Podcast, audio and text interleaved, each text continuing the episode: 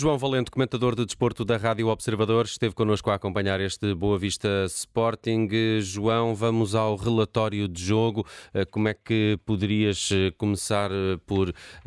resumir este jogo que teve um Sporting bastante dominador, mas que fica sem os três pontos, já quase também próximo do final? Sim, foi um Sporting que entrou melhor no jogo. Na, na primeira parte, o Sporting tem 25, 30 minutos de, de, qualidade, onde tem tempo para, para construir, foi descobrindo os half spaces. Eh,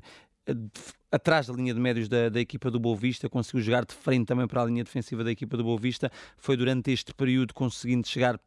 algumas vezes com proximidade à baliza de, de César, uh, mas a verdade é que o Sporting depois deixou de ter um jogo tão controlado, sobretudo em ataque posicional, não teve o maior discernimento e critério para definir no, no último terço, e quando falo em, em, definição tem a ver com, com o último passo, onde colocar a bola, como colocar a bola, uh, isso foi permitido ao Boavista também recuperar algumas bolas e sair em transição ofensiva, quase sempre da mesma forma, à procura de, de Kenji Gorré pelo, pelo lado esquerdo, e este foi um, um quebra-cabeças para, para a defesa do Sporting, porque recebeu muitas vezes com, com tempo, com espaço, para também conduzir em velocidade, utilizar também o, o drible. Ele é um dos jogadores mais eficazes no momento do, do drible da, da Liga e a verdade é que o Boa Vista acaba ao minuto 45 por, eh, por chegar à vantagem num golo monumental de, de, de Bruno Lourenço, uma, uma obra de arte na, na execução de, do gesto técnico, na forma como prepara o remate e coloca a, de, a bola dentro da, da baliza de Adam. Um, no entanto, o Sporting consegue reagir logo no início da segunda parte uh, e, e, há pouco na conferência de imprensa, na flash interview ao treinador do Sporting, fazia-se precisamente referência a isso. Na, na altura em que ele uh, tenta mexer com o jogo, na, naquelas substituições em que entra, por exemplo, pa Paulinho, uh, é, é, logo a seguir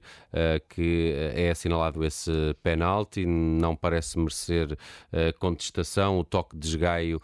no pé do jogador do, do Boa Vista, uh, grande penalidade e novamente Bruno Lourenço a desfazer também o empate. Sim, a segunda parte o Sporting volta a entrar muito bem, muito mais pressionante, evitando também as saídas do, do Boa Vista para, para o contra-ataque. Uh, tem vários momentos onde consegue novamente atrair por dentro e depois uh, ameaçar e jogar por fora. Uh, na segunda parte, preferencialmente pelo lado esquerdo, por, por Nuno Santos. Aliás, é daí que sai o gol do, do Sporting num, num cruzamento de, de letra de, de, Nuno Santos que permite a, a, Marcos Edwards marcar um gol invulgar pela sua estatura de, de, cabeça, que dá o gol do empate ao Sporting e que dá ainda em termos de emocionais, de confiança, um maior ascendente à equipa do, do Sporting. E depois há essa coisa coincidência, Rubén Amorim acaba por mexer, uh, tira Trincão, coloca Paulinho, tira também Nuno Santos por, uh, por Artur Gomes. Uh, eram ameaças diferentes, portanto o Sporting ia tentar ter mais presença em zona de finalização com Paulinho e com Artur jogando na posição de ala, provocando mais situações de, de um contra um,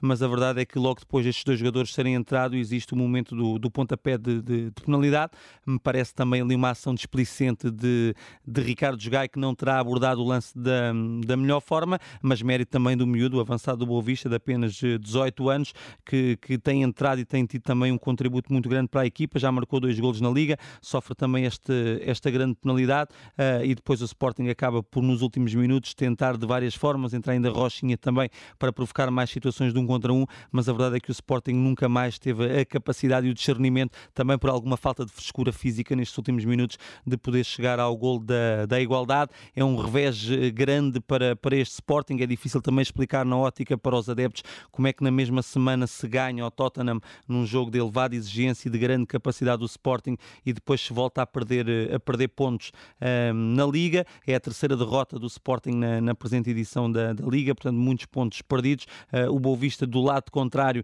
soma a terceira vitória consecutiva uh, e está nos lugares cimeiros. Uh, muito mérito também para, para Petit e destacar aqui também o, o treinador da equipa do Boa Vista, porque os anos e o tempo uh, tem, tem mostrado a, a, competência e a consistência de, de Petit, por vezes com, com desafios de grau de dificuldade maior, mas, uh, mas a conseguir concretizar os seus, os seus objetivos. E este Boa Vista foi, foi isso mesmo, foi, foi fiel também à identidade do treinador. Foi uma equipa. E, e é precisamente pedir-te um comentário ao Boa Vista, porque falamos bastante do Sporting e do demérito que poderá ter tido, mas, mas há aqui um Boa Vista que está a fazer um dos melhores arranques de sempre. Sim, e com, e com um plano completamente preparado para, para o jogo, porque a equipa defendeu num bloco, num bloco baixo, uh, com as linhas muito, muito juntas, muito, muito compactas, mas depois do lado estratégico teve sempre uh, a capacidade para perceber onde é que podia sair. Uh, a própria condição de Bruno Lourenço do lado esquerdo, ainda não falamos dele aqui no relatório de jogo, mas de longe o melhor em campo por aquilo que, a, que aportou, tanto em termos de, de condução e de variação do centro do jogo, como pelo gol que fez e também pela forma como, como marcou e o pontapé de penalidade, sempre um momento de, de responsabilidade onde foi bastante assertivo, mas dizia eu que estrategicamente uh, Petit sabia sempre onde podia ferir o Sporting, ou seja, no disposicionamento de, de, de Porro estava uh, tava e a bola entrava sempre no, no extremo da equipa do, do Boa Vista e causava sempre muito, muito sobressalto e portanto há muito mérito na forma como o Boa Vista prepara o jogo, obviamente que tem a sorte de marcar em momentos decisivos também, mas a sorte é um dos fatores que faz parte do, do jogo e parece-me que o Sporting não controlou tão bem esses momentos porque me parece que, que, que Gorré também usufruiu sempre de, de muito espaço para poder, para poder arrancar. Desde cedo nós visualizamos que a saída do Boa Vista, a transição e a referência era sempre por aquele jogador e o Sporting demorou a conseguir ter estratégias também para, para estancar e esse é um ponto negativo que me parece que Rubén Amorim teve nesta leitura uh, no decorrer do, do próprio jogo. Uh, não consigo aqui também uh, criar, obviamente que, que, se diz que as substituições não foram conseguidas, mas a verdade é que também Paulinho e Artur Gomes entra e o Sporting leva lá, logo a seguir o, o pontapé de penalidade, portanto nem deu para estes jogadores uh, darem aquele impacto que iam trazer com o resultado de, de empate, mas obviamente a entrada de Gai forçada também, porque o Sporting não tem Luís Neto, não tem Santos também. Aliás, se há alguma coisa boa para o Sporting nesta paragem tem a ver com a recuperação dos centrais, que, que muitos deles são, estão lesionados, mas Ricardo Gai não tem uma abordagem infeliz e fica manifestamente ligado a este resultado para o Sporting. João Valente, vamos então ao melhor e ao pior desta partida. Quais são os teus destaques? O pior, e como, como referi, uh, uh, inevitavelmente está, está ligado uh, à derrota do Sporting. Uh, é um jogador que, que não tem caído também no goto da, da massa associativa dos adeptos da, da equipa do, do Sporting, porque muitas vezes acontecem estes erros individuais que muitas vezes ditam por terra também resultados melhores. E a verdade é que foi uma ação displicente na forma como tentou tirar a bola a Martim Tavares. Pontapé de penalidade, Bruno Lourenço não falhou e, portanto, é o momento, é o jogador menos, diria hoje da, da partida. E o melhor?